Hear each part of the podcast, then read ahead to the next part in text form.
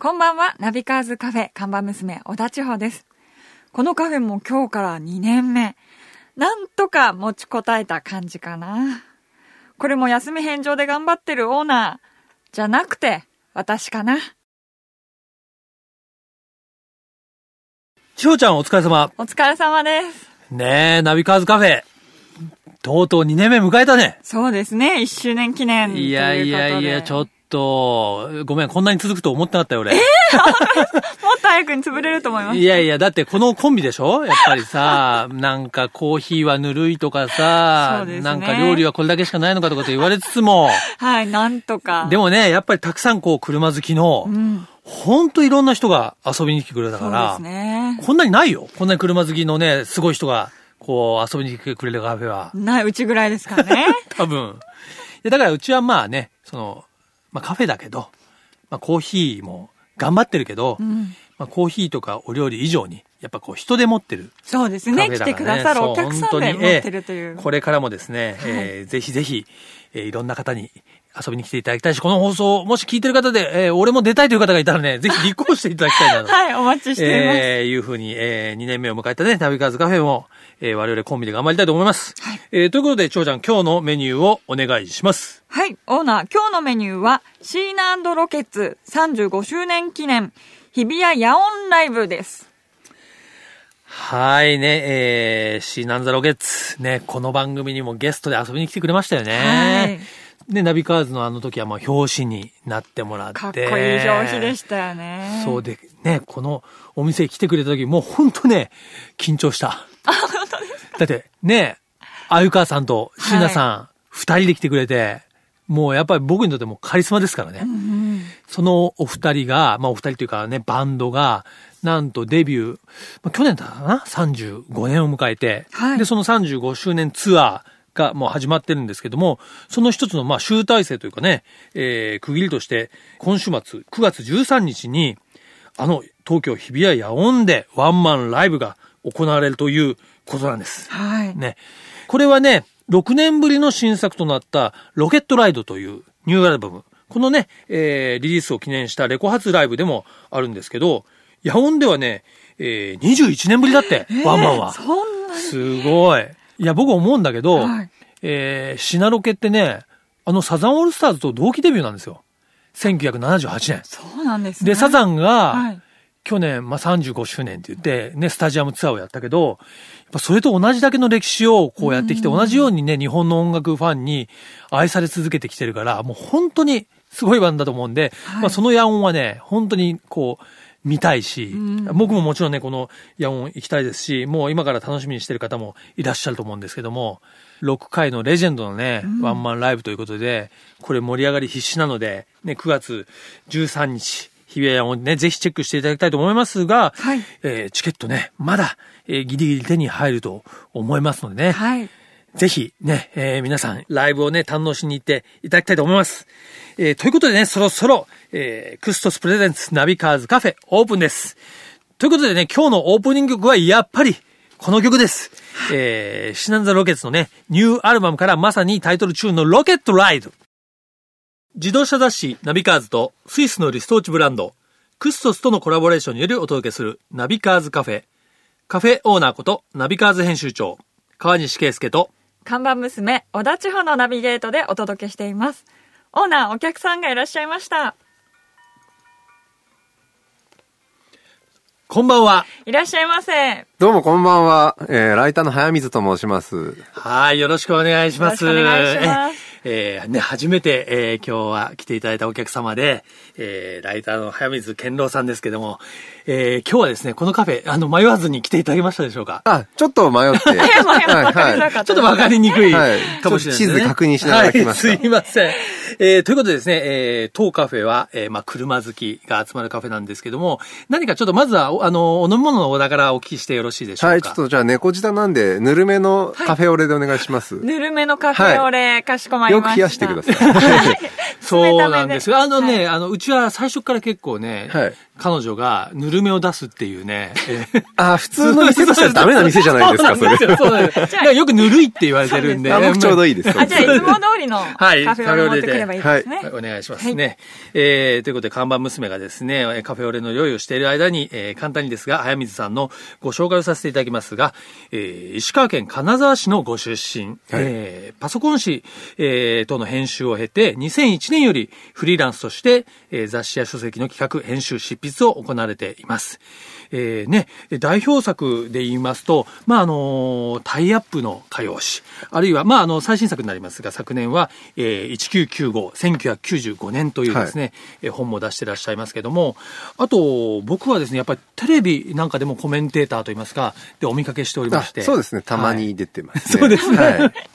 い。だから大したこと言わないコメンテーターですけど、はい。いや、だからね、僕も初めてお会いした時に、もう顔を、あの、見た瞬間に、あっと思いましたけど、多分、これラジオだからわかりませんけども、はいえー、きっとね、お顔を見たらね、あ、あの、知的な。あの、もじゃもじゃした感じっていう、そんくらいしかトレードマークがないんですけどね。いやいやいやいや、そう、そうなんですよ。でもね、なんかやっぱ、原水さん、そういうテレビでコメントをされたり、まあ、はい本を、あの、書いてる方なのに、やっぱこう、お若いっていうかね、まあ、年齢もっていうより見た目がやっぱり若くて、ね、イケメンだから、やっぱそういう意味でちょっと違和感って言っちゃ悪いですけども、ありますよねい。きなり悪口ですか？いやいやいやいやいやいや。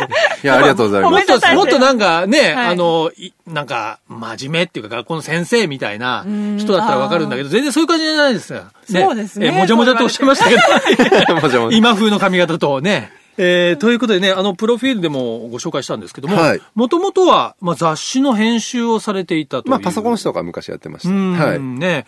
そういうことでは、まあ、非常に親近感湧くんですけれども、でも2001年からまあフリーですから、もうだいぶな、もうなります。十数年フリーランス。そうですすね。はい。で、今もう全然、ね、当初 IT ライターとかやってたんですけど、はいもう僕、秋っぽいんですよ。とにかく、なんか同じ仕事をに、1年、2年も続かないんですよね。そうなんですか。なので、もう全然、毎回毎回違うことをショッピングモールの本を書いたり、CM 音楽の本を書いたり、まあ、えっ、と、いろいろですね。うん最初にでもそのフリーでやっていこうと思ったね、きっかけみたいなのあったんですか？いや、もう、あの、傾いたというかね、インターネット雑誌業界みたいなのが傾いたりした時になるほど。これを、これだけじゃダメだなと思って、ちょっと幅広げていこうと思って別のことをやり始めた。ちょうどブログブームとかもあって、あねね。あの、僕みたいな、あの、とにかく無名でも書く場所が与えられたっていううん。のが、まあ、インターネットだったんで、ん。そこから広げていった感じです。でも僕なんかその雑誌の編集は、はい。まあ本当に長いことやってるんですけども、ですよね。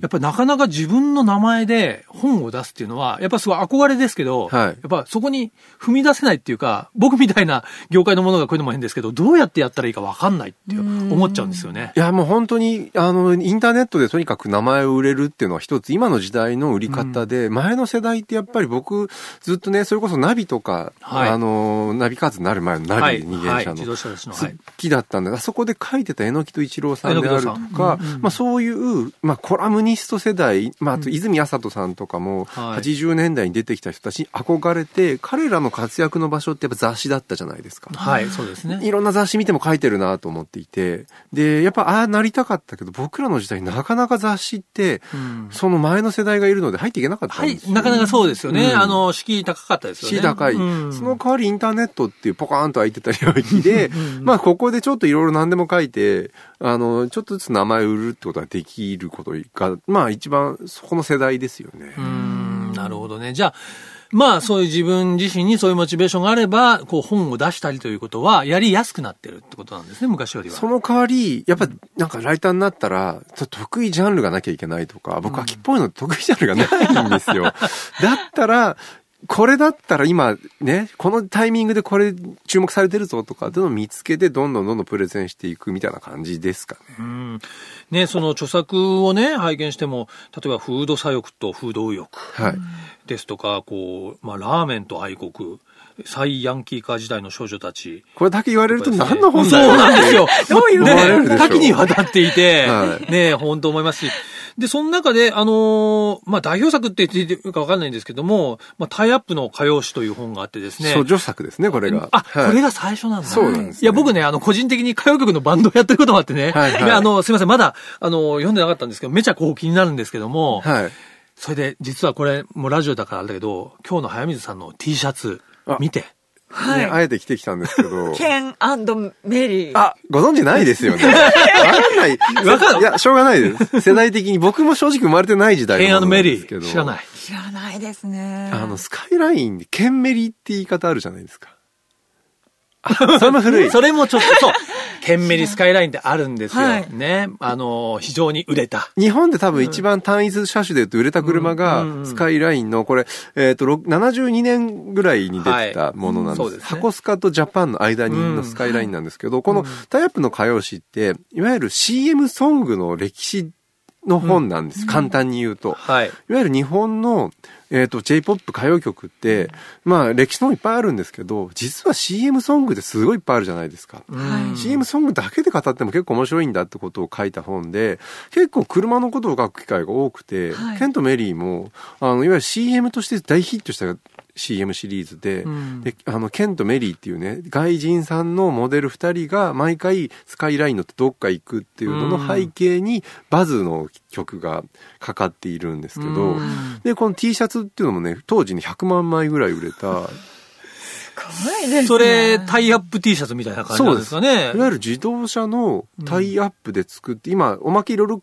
車買うとくれるじゃないですか。それの一番人気があったのが、やっぱ、その T シャツやマグカップを使って、ケント・メリーっていうロゴを使って、えっ、と、広めたっていう結構ね画期的な手法だったんです、当時としてみれば。だってその T シャツ、ちょっと今見てもいけてますよね。そうですね。黒、黒地にグレーで、アイアイがさ、あいあいがさ、このマークみんな。な当時憧れてたんですよ。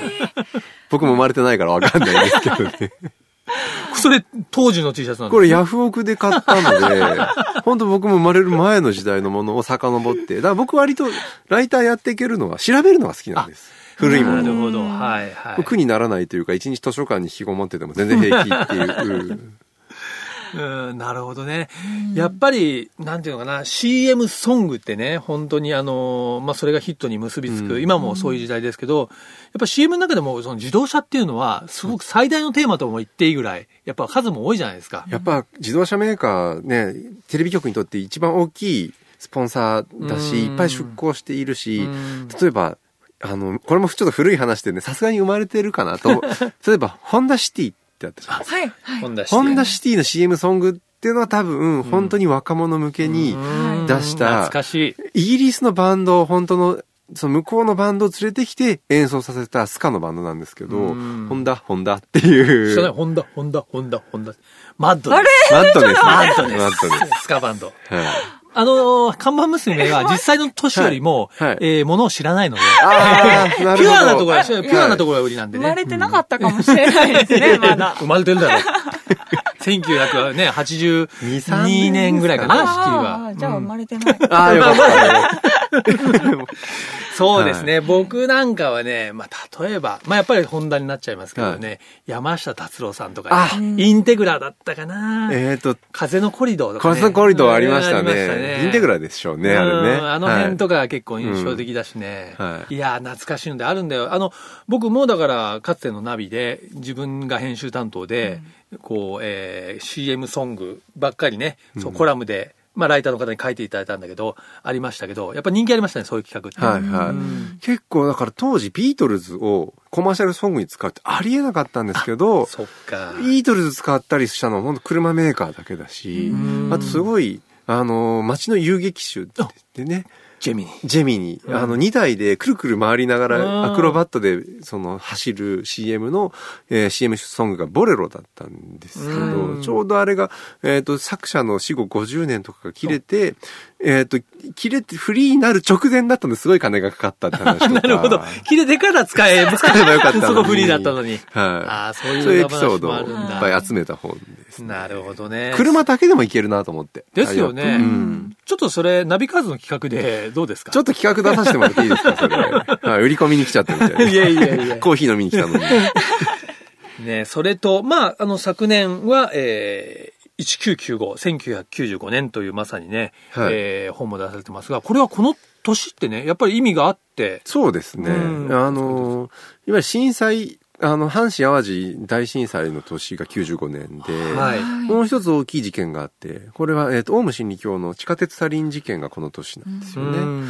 で、まあ、それだけ、結構その、いわゆる昭和史の転機になった戦後50周年の年でもあるし、まあ、転機の年と言われるんだけど、実際、95年ってどんな年だったのかなっていうのを、まあ、消費だとか、その政治だとか、まあ、文化、ヒット曲とか、いろんな観点から、まあ、調べた本なんですよ。本当調べるの大好きなので。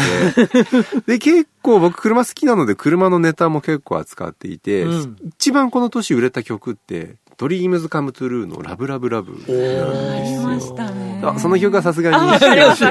は生まれてたね、もうね。はいい。はい。で、ドリカム結構僕好きなんですけど、うんやっぱその、その背景の社会、あの、彼らがデビューした89年から、うんまあ一番活躍してアメリカでデビューしするので、ちょっと向こうに行ってしまった時期がはい97、8年。その10年間ぐらいの間って、いわゆるもう、バブル崩壊してますよね。はい91年で。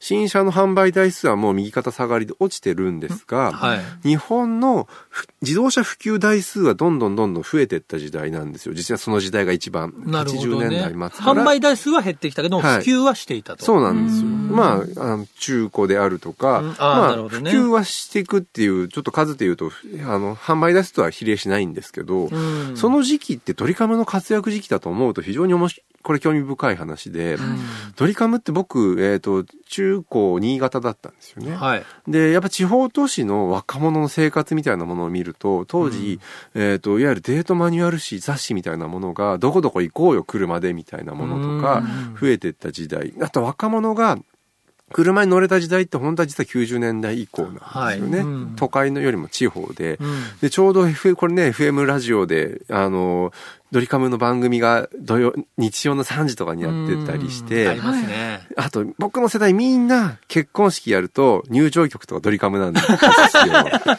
わかる。わかりますよね。あと、まあ、未来予想図みたいなね。あーなるほどあ、ねしてるって5そう回ブレーキランプそう、ブレーキランプを何回踏むね、そ結構吉田美和さんの歌詞の中には、車のデートのモチーフってすごいたくさん出てきう。て、うんこれが、いわゆる日本の普及率と関わってると思うと、面白いなと思っていて、ということでね、本当はあの、今日、早水さんの、早水さん、僕最初にお会いした時も、もうとにかくすごい車が好きで、ね、あの、車雑誌も読んでらっしゃるし、その話が面白くて、今日はちょっとご自身のカーライフのことを聞きたかったんですけど、ちょっとそこまでたどり着かなかったので、ですね、ちょっと、あのーご足労ですけど、来週もう一回カフェにですね、あ、はい、空いてます、空いてます。いてますはい よかったです。今度は迷わないだしね。ね、直接、うんえー来ていただきたいと思いますが、えーということで今日はですね、ちょっとえー最後にですね、毎回あのゲストの方に伺ってるんですけども、はいまあご自身のお気に入りのこうドライブソング、えーをリクエストしていただきたいと思うんですが、はいかがですか？車で音楽聞かれますか？そうです。僕ね、昔から、車所有する前からですね、う